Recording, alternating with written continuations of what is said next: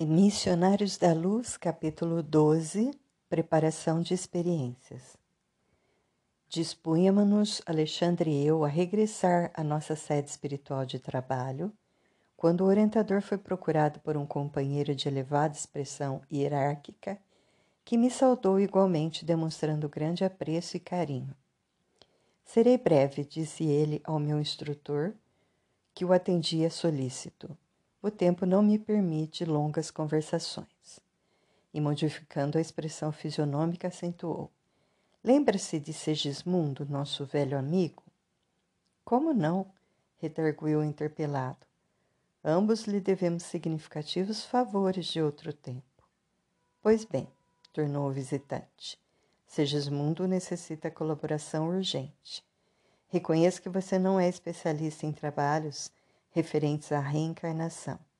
No entanto, sinto-me compelido a recorrer ao concurso dos amigos. O novo companheiro fez pequeno intervalo e continuou. Não se esqueceu você de que o nosso amigo, não obstante os rasgos de generosidade, assumiu compromissos muito sérios no passado? Sim, sim, respondeu o orientador. O drama dele vive ainda em nossa memória. Segismundo presentemente, prosseguiu o outro, voltará ao rio de, da vida física. A situação assim o exige e não devemos perder a oportunidade de encaminhá-lo ao necessário resgate. Segundo está informado, Raquel, a pobre criatura que ele desviou em nossa época de laços afetivos mais fortes, e Adelino, o infeliz marido que o nosso irmão assassinou em lamentável competição armada, já se encontram na crosta desde muito e há quatro anos religaram-se nos elos do matrimônio. Tudo está preparado a fim de que Segismundo regresse à companhia da vítima e do inimigo do pretérito no sentido de santificar o coração. Será ele, de conformidade com a permissão de nossos maiores, o segundo filhinho do casal.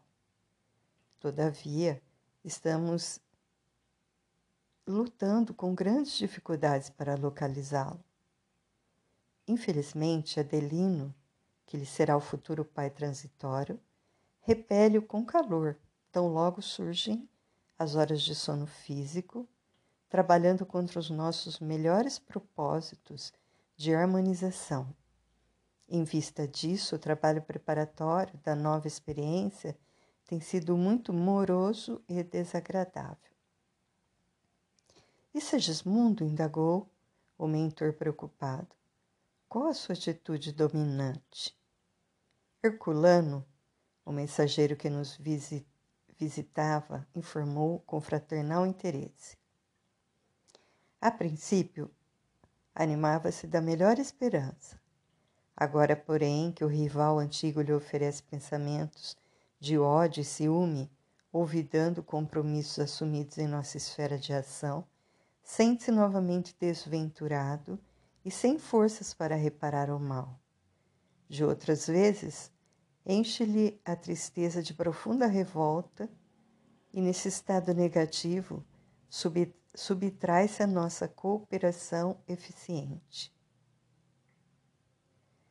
O visitante fez ligeira pausa e acrescentou com inflexão de rogativa: Não poderá você ajudar-nos nesse difícil processo de reencarnação? Lembro-me de que sua amizade dividia-se entre ambos. Quem sabe se a sua intervenção afetuosa conseguiria convencer Adelino? Conte comigo, redarguiu o orientador atenciosamente. Farei quanto estiver em minhas possibilidades para que não se perca o ensejo em vista. Ante o sorriso de satisfação do outro, Alexandre concluiu. Na próxima semana estarei ao seu lado para conversar espiritualmente com Adelino e solucionar o problema da reaproximação. Estejamos confiantes no auxílio divino. Herculano agradeceu e despediu-se comovidamente. A sós com o mentor devotado e amigo, comecei a meditar na possibilidade de contribuir igualmente no caso que se me deparava.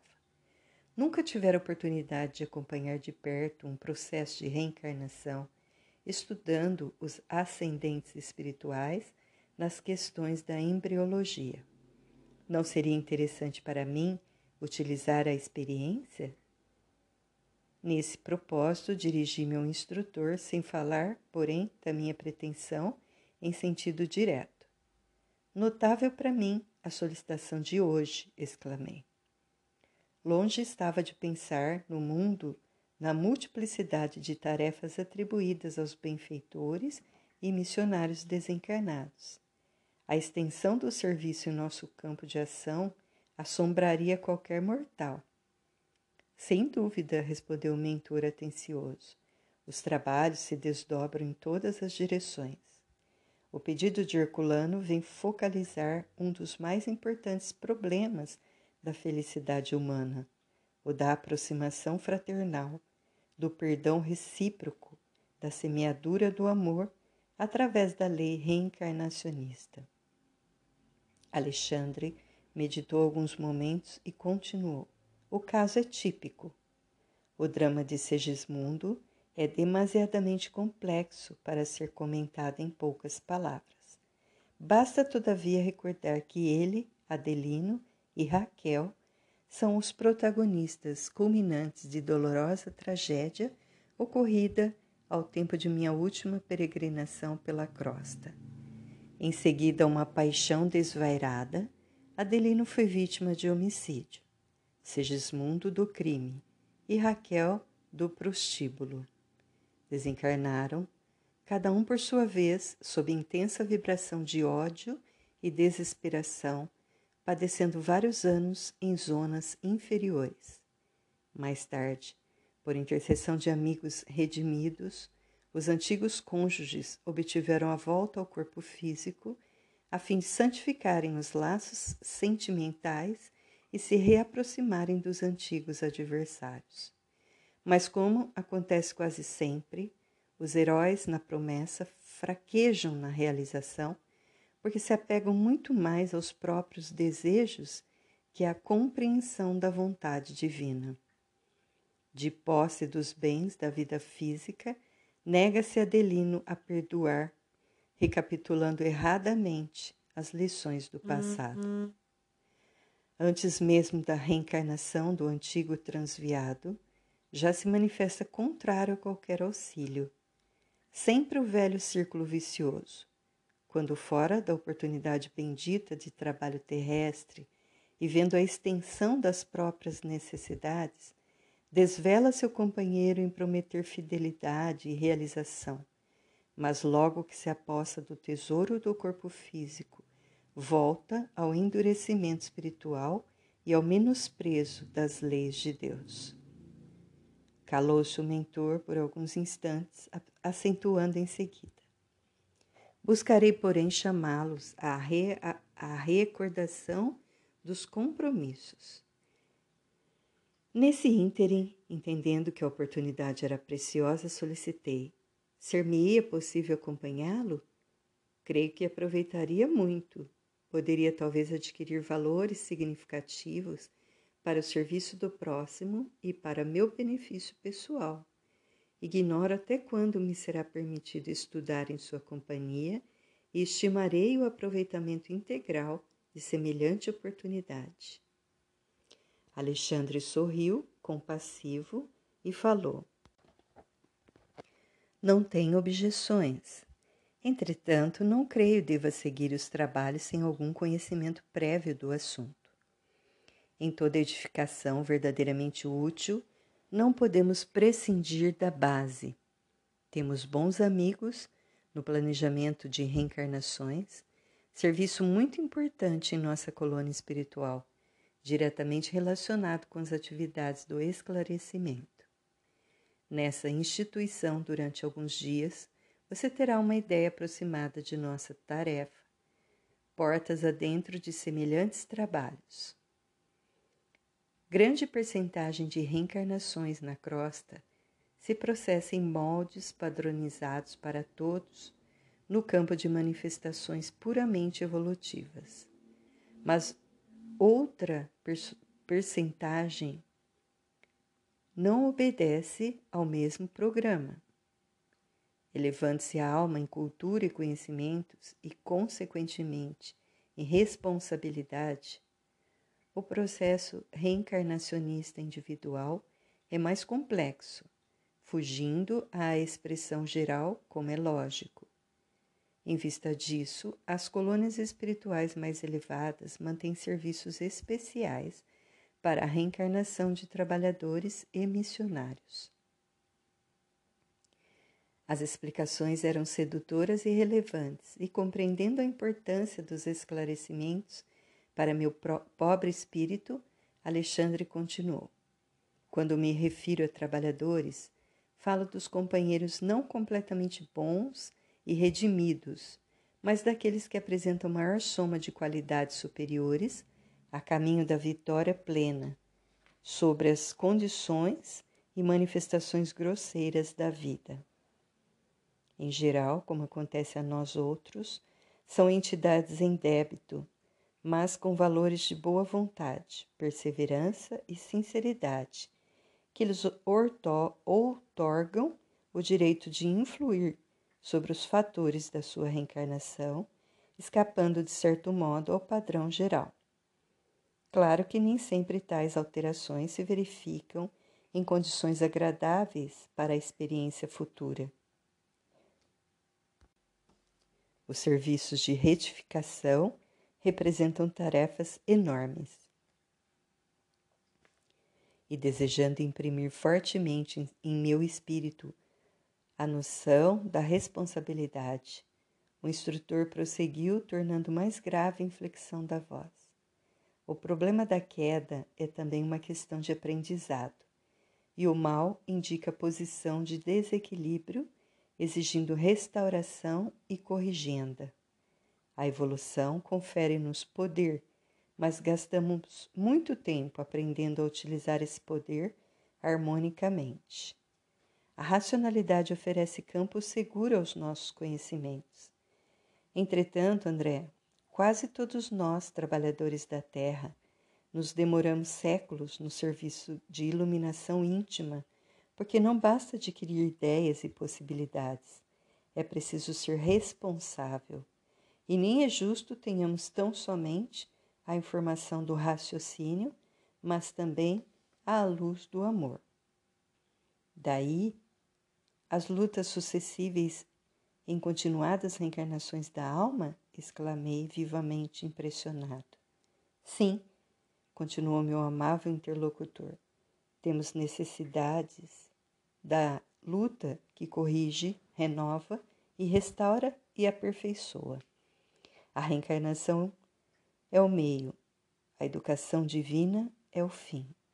Por isso mesmo, a par de milhões de semelhantes nossos que envolvem Existem milhões que se reeducam em determinados setores do sentimento, por quanto se vê, possuem certos valores da vida.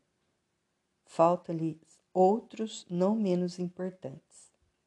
Identificando-me a dificuldade para compreender-lhe o ensinamento de maneira integral, meu orientador, meu orientador voltou a dizer: Embora na condição de médico do mundo, Acredito que você não tenha sido completamente estranho aos estudos evangélicos. Sim, sim, retruquei. Tenho as minhas recordações nesse sentido.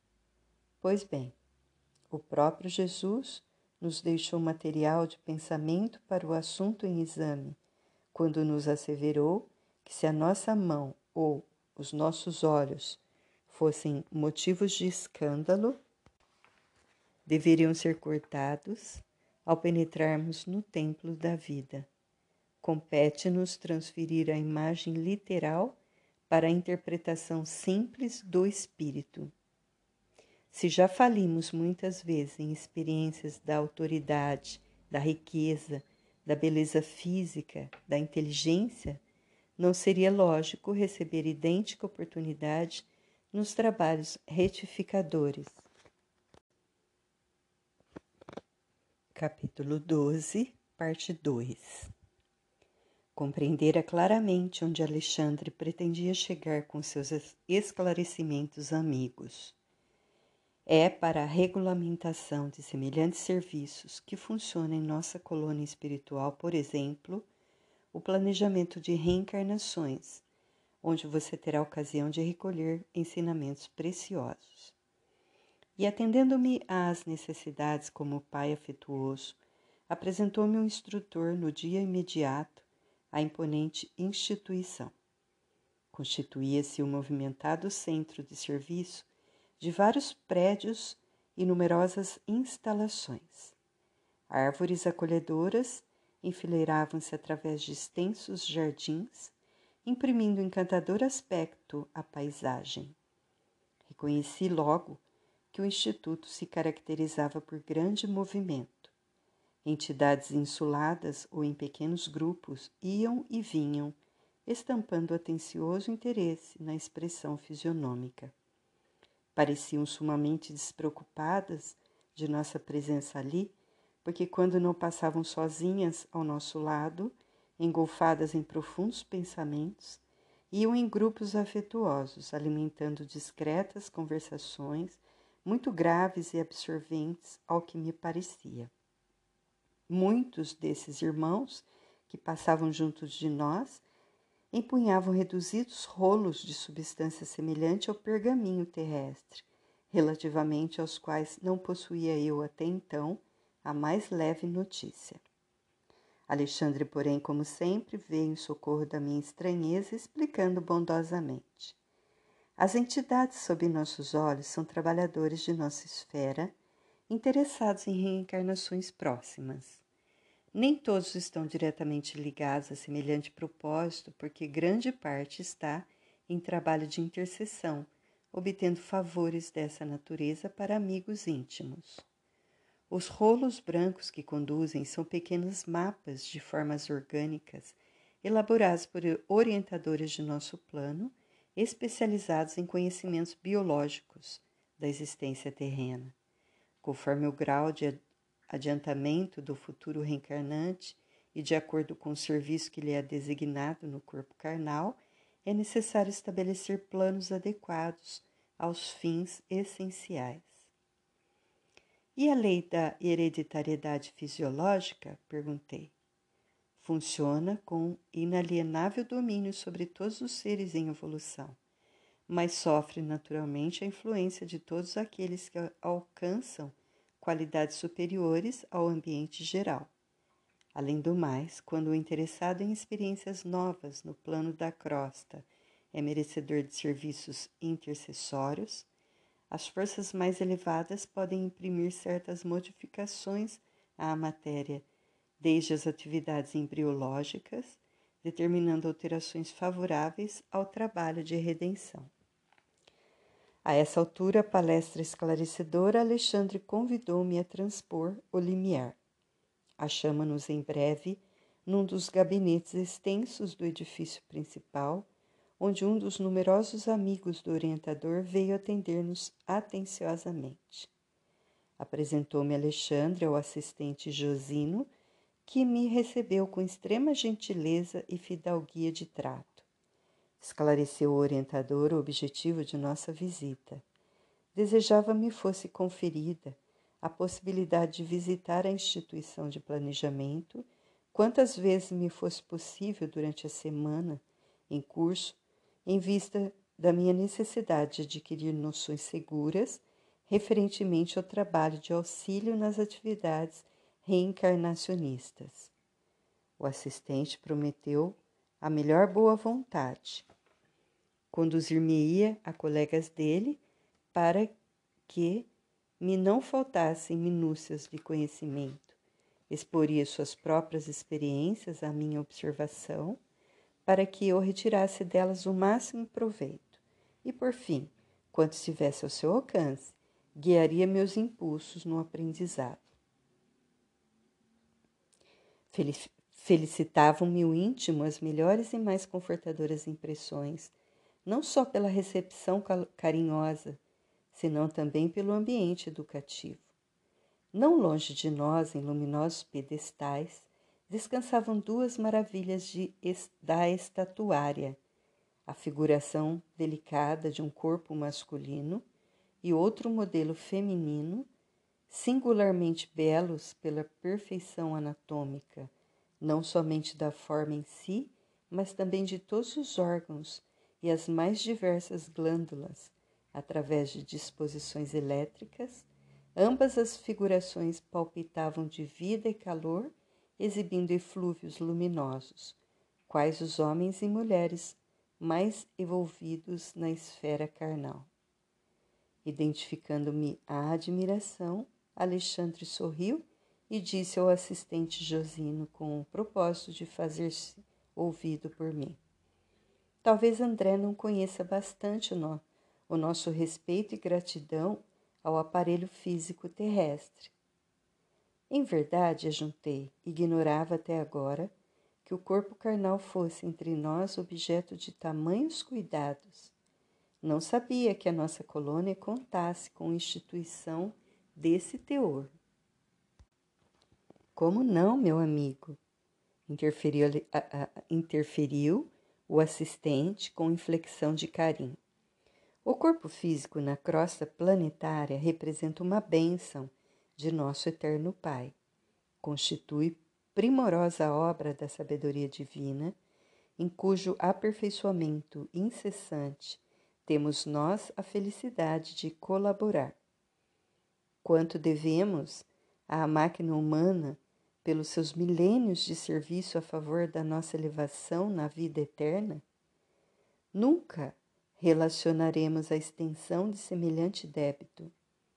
E fixando os modelos que me provocavam assombro, acentuou. Todo o nosso zelo no serviço de reencarnação permanece muito aquém do quanto deveríamos realizar em benefício do aprimoramento da máquina orgânica. Embora hesitante, ousei perguntar: Todos os núcleos de espiritualidade superior mantêm círculos de trabalho dessa natureza? Foi Alexandre quem respondeu com a delicadeza habitual. Em todas as colônias de expressão elevada, essas tarefas são desempenhadas com infinito carinho. O auxílio à reencarnação de companheiros nossos traduz o nosso reconhecimento ao aparelho físico que nos tem proporcionado tantos benefícios através do tempo. Recordei, porém, que o meu pai terrestre um dia voltara à experiência carnal procedendo das zonas francamente inferiores indaguei. E aqueles que regressam à crosta partindo das regiões mais baixas terão o mesmo generoso auxílio? Essa nota do autor espiritual está em nosso lar. Desejando imprimir a pergunta a mais viva sinceridade, acrescentei: Meu genitor, na derradeira romagem terrestre, voltou faz algum tempo à esfera carnal em condições bem amargas. Alexandre interrompeu-me o curso da frase ponderando. Compreendemos. Se era ele criatura de razão esclarecida, embora não iluminada, permanecia após a morte em estado de queda e não deve ter voltado à bendita oportunidade da escola física sem o trabalho intercessório e forte ajuda de corações bem amados de nosso plano. Nesse caso, terá recebido a cooperação de benfeitores situados em posições mais altas, que lhe terão endossado as promessas no serviço regenerador. Se ele foi, porém, criatura em esforço puramente evolutivo, circunstância essa na qual não teria regressado em condições amargurosas, Contou ele naturalmente com o abençoado concurso dos trabalhadores espirituais que velam na crosta pela execução dos trabalhos reencarnacionistas em processos naturais. Em face dos esclarecimentos do instrutor, entendi as diferenças e tranquilizei o coração. Fosse porque a palestra escalpelar a melindroso assunto de família humana, fosse pelo propósito de me deixarem a sós com as minhas profundas reflexões naquele extenso gabinete de serviço, o orientador e o assistente entraram em silêncio, compelindo-me a rebuscar novos motivos de conversação para o meu aprendizado. Passei então a observar detidamente os modelos masculino e feminino não longe de meus olhos. Muito gentil, Josino pousou a destra de leve nos meus ombros e falou-me: Aproxime-se das criações educativas. Você lucrará muito observando de perto. Não contive um gesto de agradecimento e afastei-me dos dois respeitáveis amigos, acercando-me das figurações ali expostas. Detive-me na contemplação do molde masculino que apresentava absoluta harmonia de linhas, qual arte helênica de sabor antigo. O modelo, estruturado em substância luminosa, constituía, a meu parecer, a mais primorosa obra anatômica até então sob minha análise. Semelhava-se àquela figura humana, imóvel, a qualquer coisa divinal. Fixei-lhe as minuciosidades com espanto. Nunca vira semelhante perfeição de minudências fisiológicas. Toda a musculatura estava ali formada em fibras radiosas, desde o frontal ao ligamento anular do tarso, viam-se fios de luz simbolizando as regiões diversas da musculatura em geral. Determinadas fibras, todavia, como as que se localizavam na zona orbicular das pálpebras, no triangular dos lábios, no grande peitoral, no pectíneo, nas eminências tenar e hipotenar, até o extensor dos dedos eram mais brilhantes. Do exame de superfície passei a observações mais profundas, identificando as disposições maravilhosas das figuras representativas da circulação linfática e sanguínea.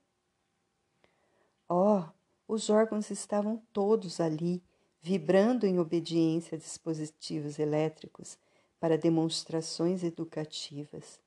Os vasos para o sangue venoso apresentavam-se luz acinzentada, ao passo que as regiões do sangue arterial figuravam-se em cor encarnada. Surpreendido, rendi silencioso preito de admiração à sabedoria divina que nos concede o sublime aparelho físico terrestre para as nossas aquisições eternas. Impressionava-me a composição perfeita dos vasos distribuídos em torno do, do tronco celíaco à maneira de pequenos rios de luz, destacando-se em expressão a luminosidade das cavas superior e inferior, das jugulares externa e interna, das artérias e veias axilares, da veia porta, das artérias esplênica e mesentérica superior, da aorta descendente, dos vasos ilíacos e dos gânglios da virilha. Cobrindo as maravilhas orgânicas estava o sistema nervoso, semelhando-se à capa radiante estruturada em fios tenuíssimos de luz feérica.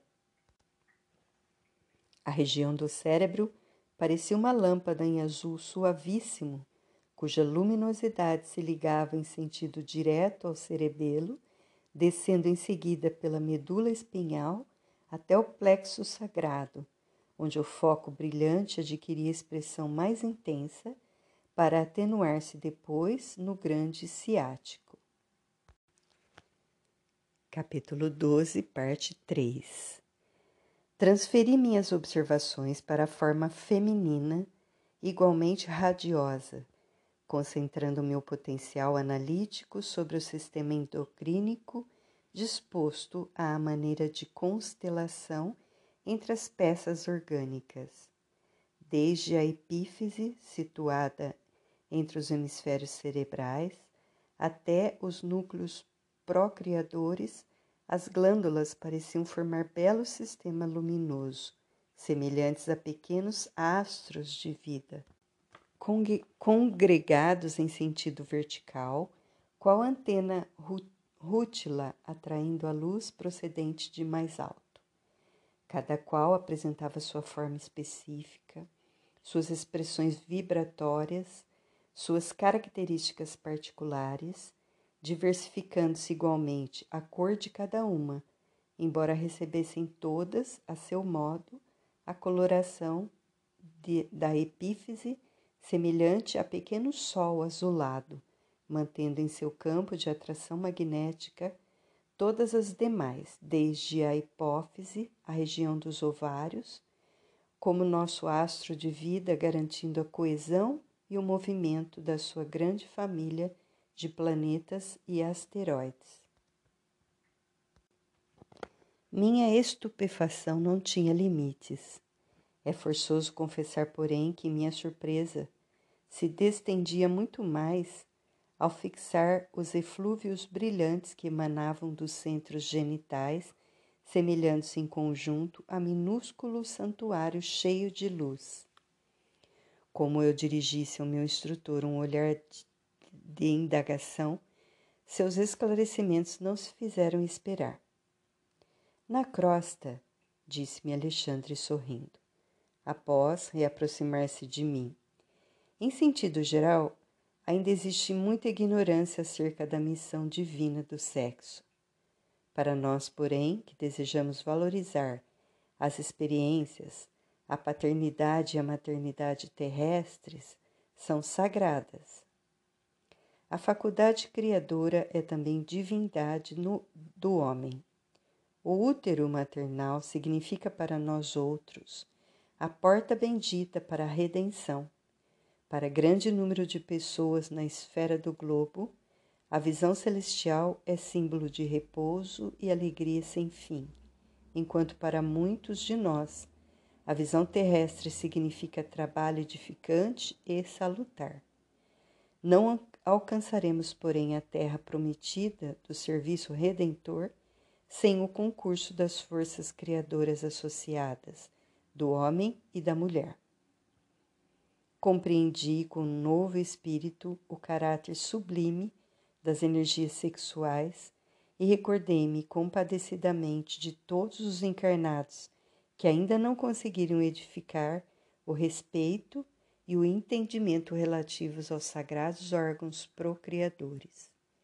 Meu orientador, entretanto, como antena receptora de todas as minhas emissões mentais, advertiu-me bondoso. Relegue ao esquecimento qualquer expressão das reminiscências menos construtivas. Os que ultrajam o sexo, escrevendo, agindo ou falando, já são grandes infelizes por si mesmos. Guardei a lição e abençoei a nova experiência que começava. Despediu-se Alexandre, deixando-me na grande instituição de planejamento, onde o assistente Josino, ocupado nos encargos de seu ministério, me confiou aos cuidados de Manassés, um irmão dos serviços informativos da casa, que me acolheu prazerosamente, cercando cercando-me de gentileza e carinho. Senti imediatamente que o meu aprendizado ali se iniciava com imenso proveito. Manassés era um livro volante. Seus pareceres e informes traduziam valiosos ensinamentos. Aproximando-nos dos pavilhões de desenho, onde numerosos cooperadores traçavam planos para reencarnações incomuns, foi o meu novo companheiro procurado por uma entidade simpática que lhe pedia informações. Manassés apresentou-me otimista. Tratava-se de um colega que, depois de 15 anos de trabalho nas atividades de auxílio, regressaria à esfera carnal para liquidação de determinadas contas. O recém-chegado parecia hesitante. Via-se-lhe o receio, a indecisão. Não se deixe dominar pelas impressões negativas, dirigia-se Manassés a ele, infundindo-lhe bom ânimo. O problema do renascimento não é assim tão intrincado. Naturalmente exige coragem, boas disposições. Entretanto, exclamava o interlocutor, algo triste, temo contrair novos débitos ao invés de pagar os velhos compromissos. É tão penoso vencer na experiência carnal em vista do esquecimento que sobrevém à encarnação. Mas seria muito mais fácil triunfar guardando a lembrança, redarguiu Manassés incontinente. Prosseguindo, sorridente, acrescentou: Se tivéssemos grandes virtudes e belas realizações, não precisaríamos recapitular as lições já vividas na carne. E se apenas possuímos chagas e desvios para rememorar, abençoemos o ouvido que o Senhor nos concede em caráter temporário. Esforçou-se o outro para esboçar um sorriso e objetou: Conheço-lhe o otimismo. Quisera ser igualmente assim. Voltarei confiante no concurso fraterno de vocês e, modificando o tom de voz, indagou: Pode informar se o meu modelo está pronto? Creio que poderá procurá-lo amanhã, tornou Manassés bem disposto. Já fui observar o gráfico inicial e dou-lhe parabéns por haver aceitado a sugestão amorosa dos amigos bem orientados sobre o defeito da perna. Certamente lutará você com grandes dificuldades nos princípios da nova luta mas a resolução lhe fará grande bem. Sim, disse o outro, algo confortado. Preciso defender-me contra certas tentações de minha natureza inferior, e a perna doente me auxiliará, ministrando-me boas preocupações. Ser-me-á um antídoto à vaidade, uma sentinela contra a devastação do amor próprio excessivo. Muito bem, respondeu Manassés, francamente otimista. E pode informar-me ainda a média de tempo conferida à minha forma física futura? Setenta anos, no mínimo, redarguiu meu novo companheiro contente. O outro fixou uma expressão de reconhecimento enquanto Manassés continuava. Pondere a graça recebida, Silvério, e depois de tomar-lhe a posse no plano físico, não volte aqui antes dos 70. Trate de aproveitar a oportunidade. Todos os seus amigos esperam que você volte mais tarde à nossa colônia na gloriosa condição de um completista. O interpelado mostrou um raio de esperança nos olhos, agradeceu e despediu-se. As últimas observações de Manassés acenderam-me curiosidade mais forte. Não contive a indagação que me vagueava o pensamento e perguntei sem rebuços: Meu amigo, que significa a palavra completista? Ele sorriu complacente e retrucou, bem-humorado.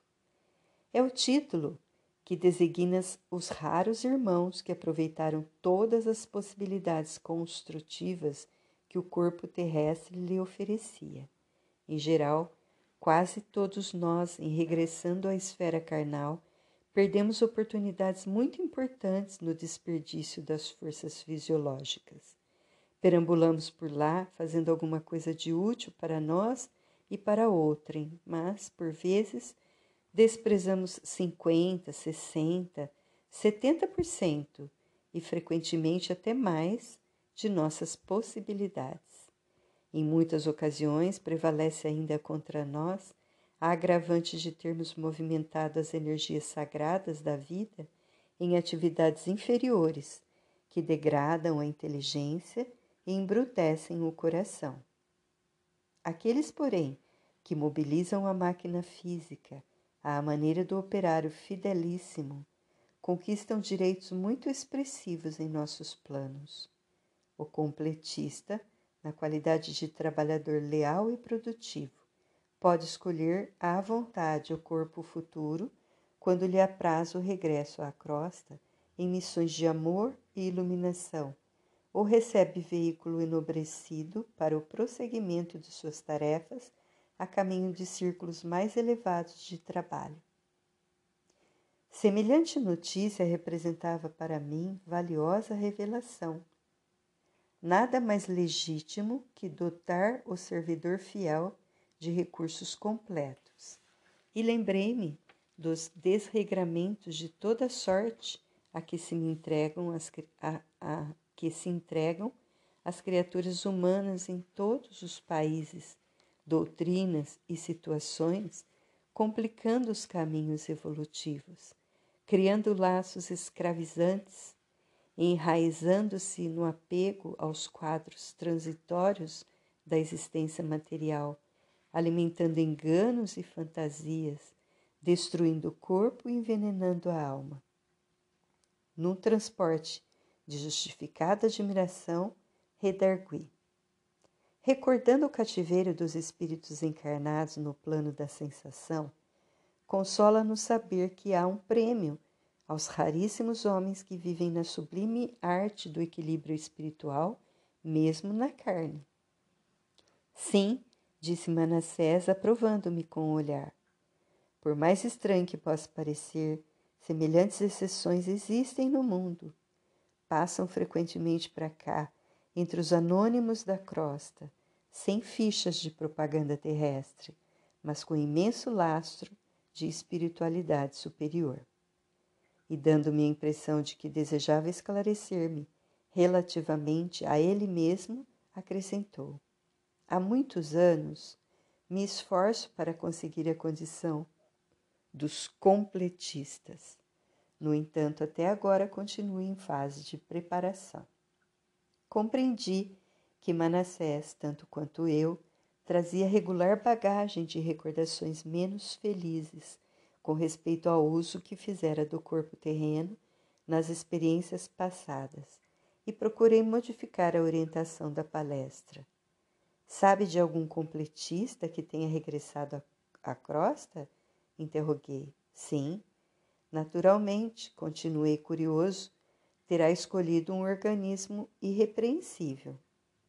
Meu novo companheiro mostrou significativa expressão fisionômica e acentuou: Nenhum dos que tenho visto partir, embora os méritos de que se encontravam revestidos, escolheram formas irrepreensíveis quanto às linhas exteriores.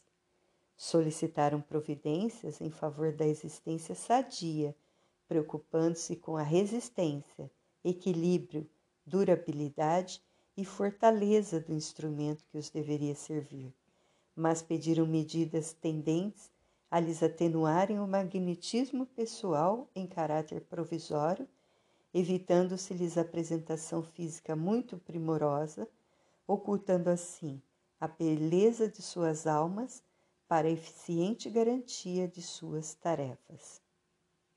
Assim procedem, porquanto, vivendo a maioria das criaturas no jogo das aparências, quando na crosta planetária incumbir-se-iam elas próprias de esmagar os missionários do bem, se lhes conhecessem a verdadeira condição através das vibrações destruidoras da inveja, do despeito, da antipatia gratuita e das disputas injustificáveis.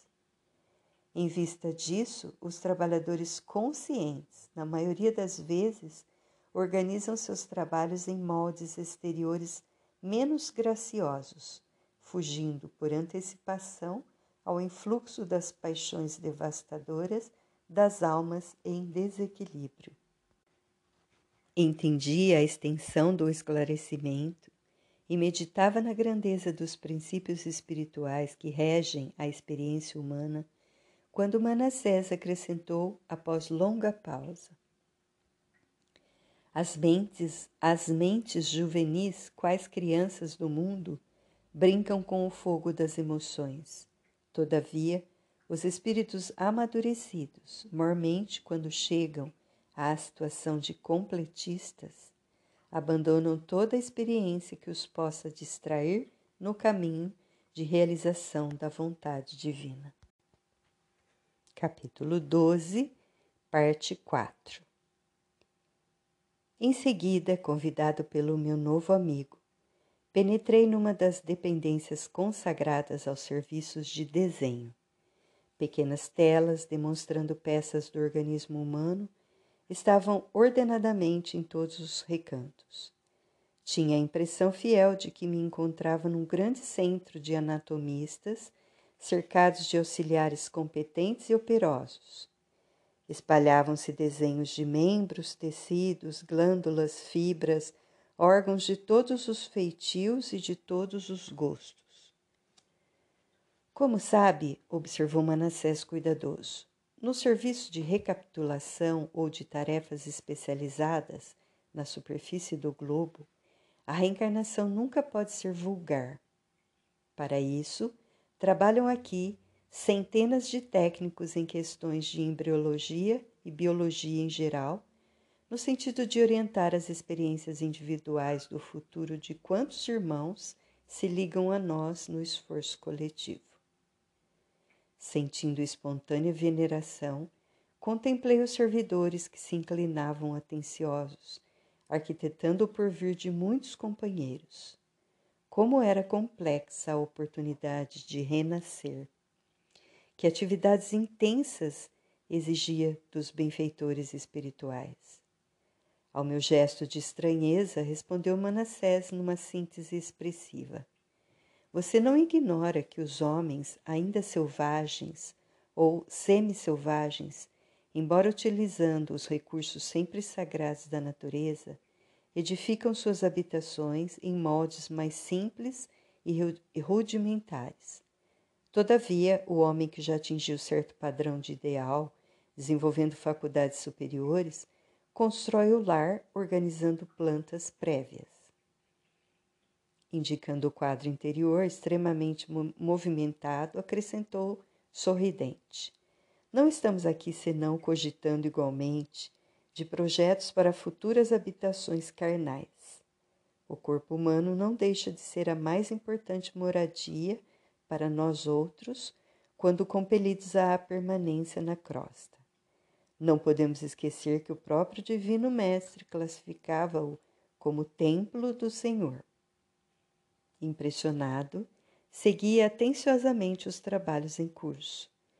Dispunhamos-nos a seguir adiante quando uma irmã, de porte muito respeitável, se aproximou, saudando Manassés afetuosamente.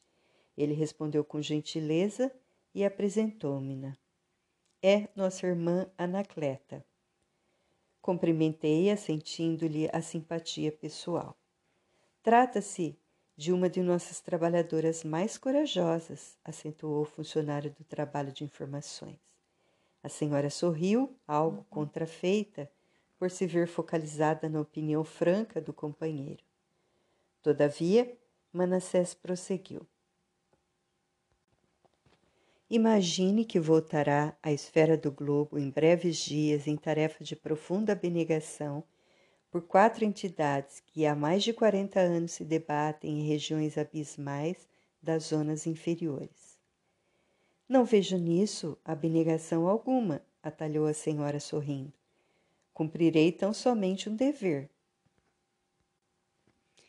E fixando-me desassombrada e serena, asseverou: As mães que não completaram a obra de amor que o Pai lhes confiou junto dos filhos amados junto dos filhos amados, devem ser bastante fortes para recomeçarem os serviços imperfeitos. Esse é o meu caso. Não se deve mencionar sacrifício onde existe apenas obrigação. Interessava-me a história daquela irmã despretensiosa e simpática, e por isso mesmo animei-me a perguntar-lhe, a perguntar-lhe: regressará então dentro em breve? De qualquer maneira, sua resolução traduz devotamento e bondade. Não posso esquecer que também minha mãe voltou ao círculo da carne tangida por sublime dedicação. Notei que os olhos dela se encheram de lágrimas discretas que não chegaram a cair, emocionada talvez com a minha observação sincera. Estendeu-me a destra, gentilmente, e dando a ideia de que não desejava continuar em conversação Relativa ao assunto, disse-me comovida, muito grata pelo conforto de suas palavras, Mais tarde, ao se lembrar de mim, ajude-me com o seu pensamento amigo. Nesse ponto da ligeira palestra, Manassés indagou: Já recebeu todos os projetos? Sim, respondeu ela, não somente os que se referem aos meus pobres filhos, mas também a planta relativa à minha própria forma futura. Está satisfeita? Muitíssimo, redarguiu a dama. Na lei do Pai, a justiça está cheia de misericórdia e continuo na condição de grande devedora. Em seguida, despediu-se calma e afável. Manassés compreendeu minha curiosidade e explicou.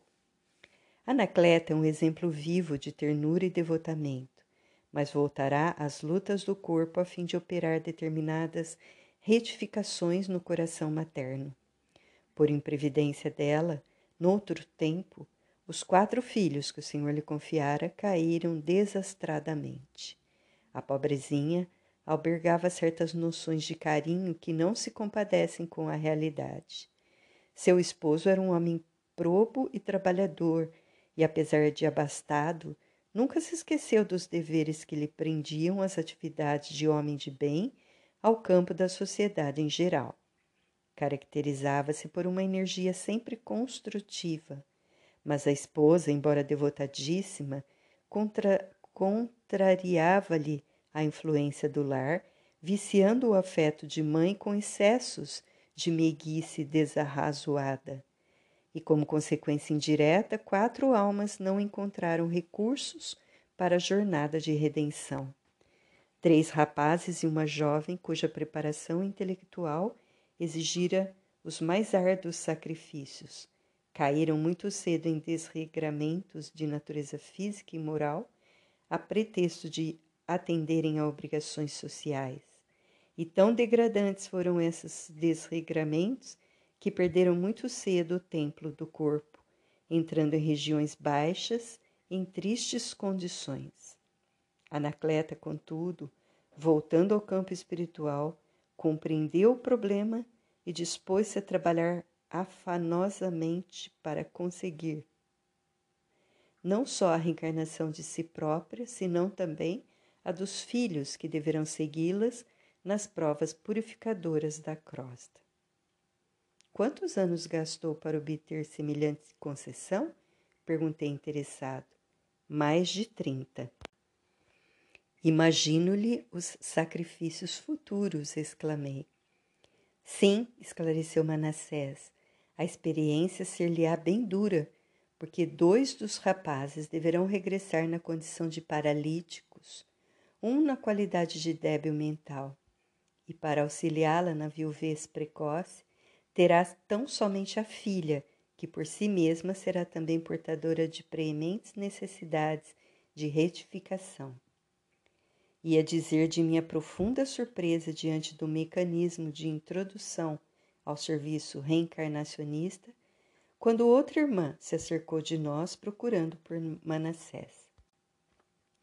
Depois das saudações afetivas, explicou, explicou-se ela gentil dirigindo-se ao meu novo amigo. Desejo sua obsequiosa interferência na retificação do meu plano.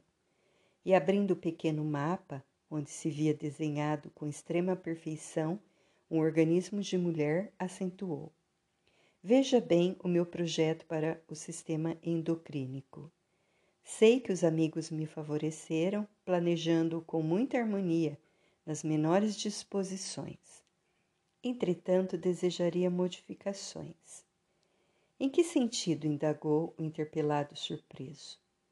A recém-chegada indicou os pontos do projeto onde se localizava o colo e falou: Fui advertida por benfeitores daqui no sentido de não me apresentar na crosta dentro de linhas impecáveis para a forma física, e em razão disso para que eu tenha mais probabilidade de êxito em meu favor na tarefa que me proponho a desempenhar, estimaria que a tireoide e as paratireoides não estivessem tão perfeitamente delineadas. Como sabe, Manassés, minha tarefa não será fácil. Devo reaver um patrimônio espiritual de grandes proporções. Preciso fugir de qualquer possibilidade de queda, e a perfeita harmonia física me perturbaria as atividades.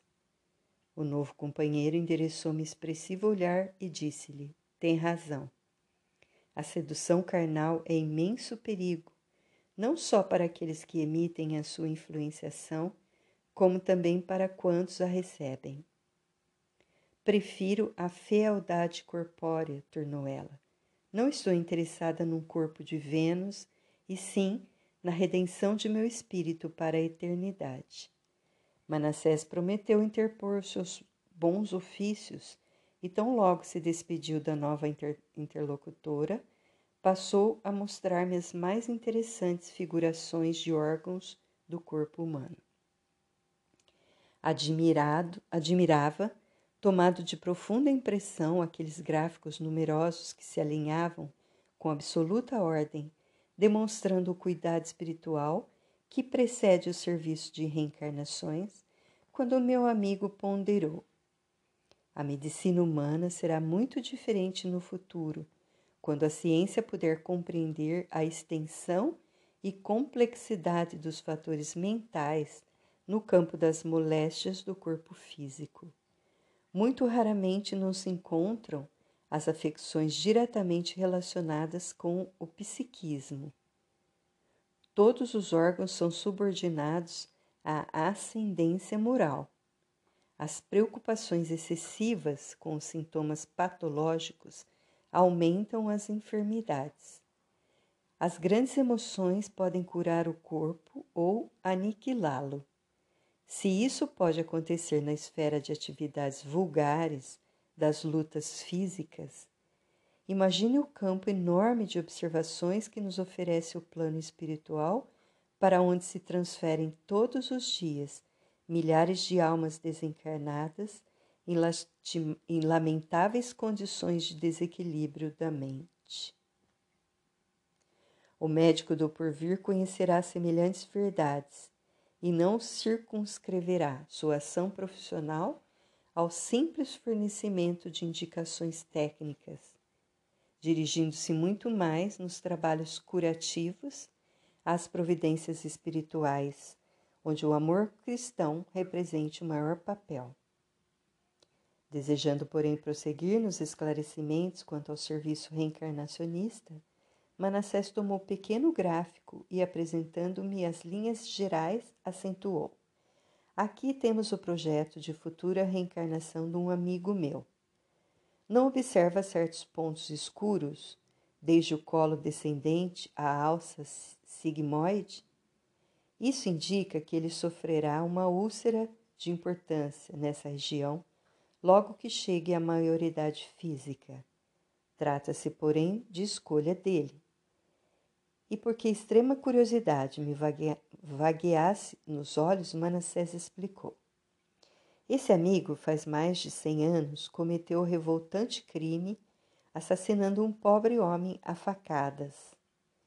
Logo que se entregou ao homicídio, como acontece muitas vezes, a vítima desencarnada ligou-se fortemente a ele, e da semente do crime que o infeliz assassino plantou no momento, colheu resultados terríveis por muitos anos.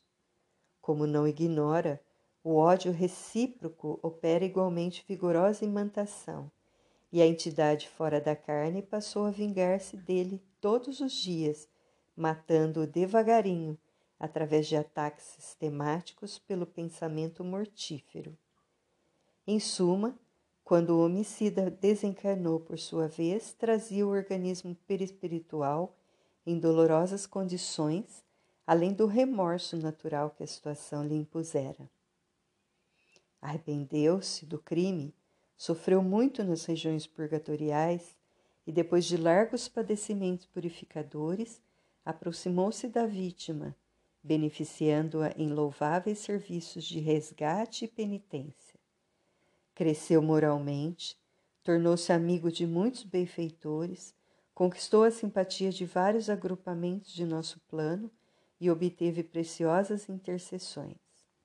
Entretanto, a dívida permanece. O amor, contudo, transformou o caráter do trabalho de pagamento. O nosso amigo, ao voltar à crosta, não precisará desencanar em espetáculo sangrento, mas onde estiver, durante os tempos de cura completa na carne que ele outrora menosprezou, carregará a própria ferida, conquistando dia a dia a necessária renovação. Experimentará desgostos em virtude do sofrimento físico pertinaz, lutará incessantemente desde a eclosão da úlcera até o dia do resgate final no aparelho fisiológico. Entretanto, se souber manter-se fiel aos compromissos novos, terá atingido mais tarde a plena libertação. Enquanto fixava no projeto minha melhor atenção, Manassés continuava. Segundo observamos, a justiça se cumpre sempre, mas, se cumpre sempre, mas logo que se dispõe o espírito à precisa transformação no Senhor, atenua-se o rigorismo do processo redentor. O próprio Pedro nos lembrou há muitos séculos que o amor cobre a multidão de pecados. Examinei, impressionado, a planta educativa e, porque não encontrasse palavras bastante claras para pintar minha admiração, silenciei comovidamente. Compreendendo meu estado da alma, o companheiro concluiu. São inúmeros os projetos de corpos futuros em nossos setores de serviço. Depreende-se da maioria deles que todos os enfermos na carne são almas em trabalho da ingente conquista de si próprias. Ninguém trai a vontade de Deus nos processos evolutivos sem graves tarefas de reparação, e todos os que tentam enganar a natureza, quadro legítimo das leis divinas, acabam por enganar a si mesmos. A vida é uma sinfonia completa. Quando procuramos desafiná-la no círculo das notas que devemos emitir para sua máxima glorificação, somos compelidos a estacionar em pesado serviço de recomposição da harmonia quebrada. E durante alguns dias ali permaneci, na instituição benemérita, compreendendo que a existência humana não é um ato acidental, e que no plano da ordem divina a justiça exerce o seu ministério todos os dias, obedecendo ao alto desígnio que manda ministrar os dons da vida a cada um por suas obras.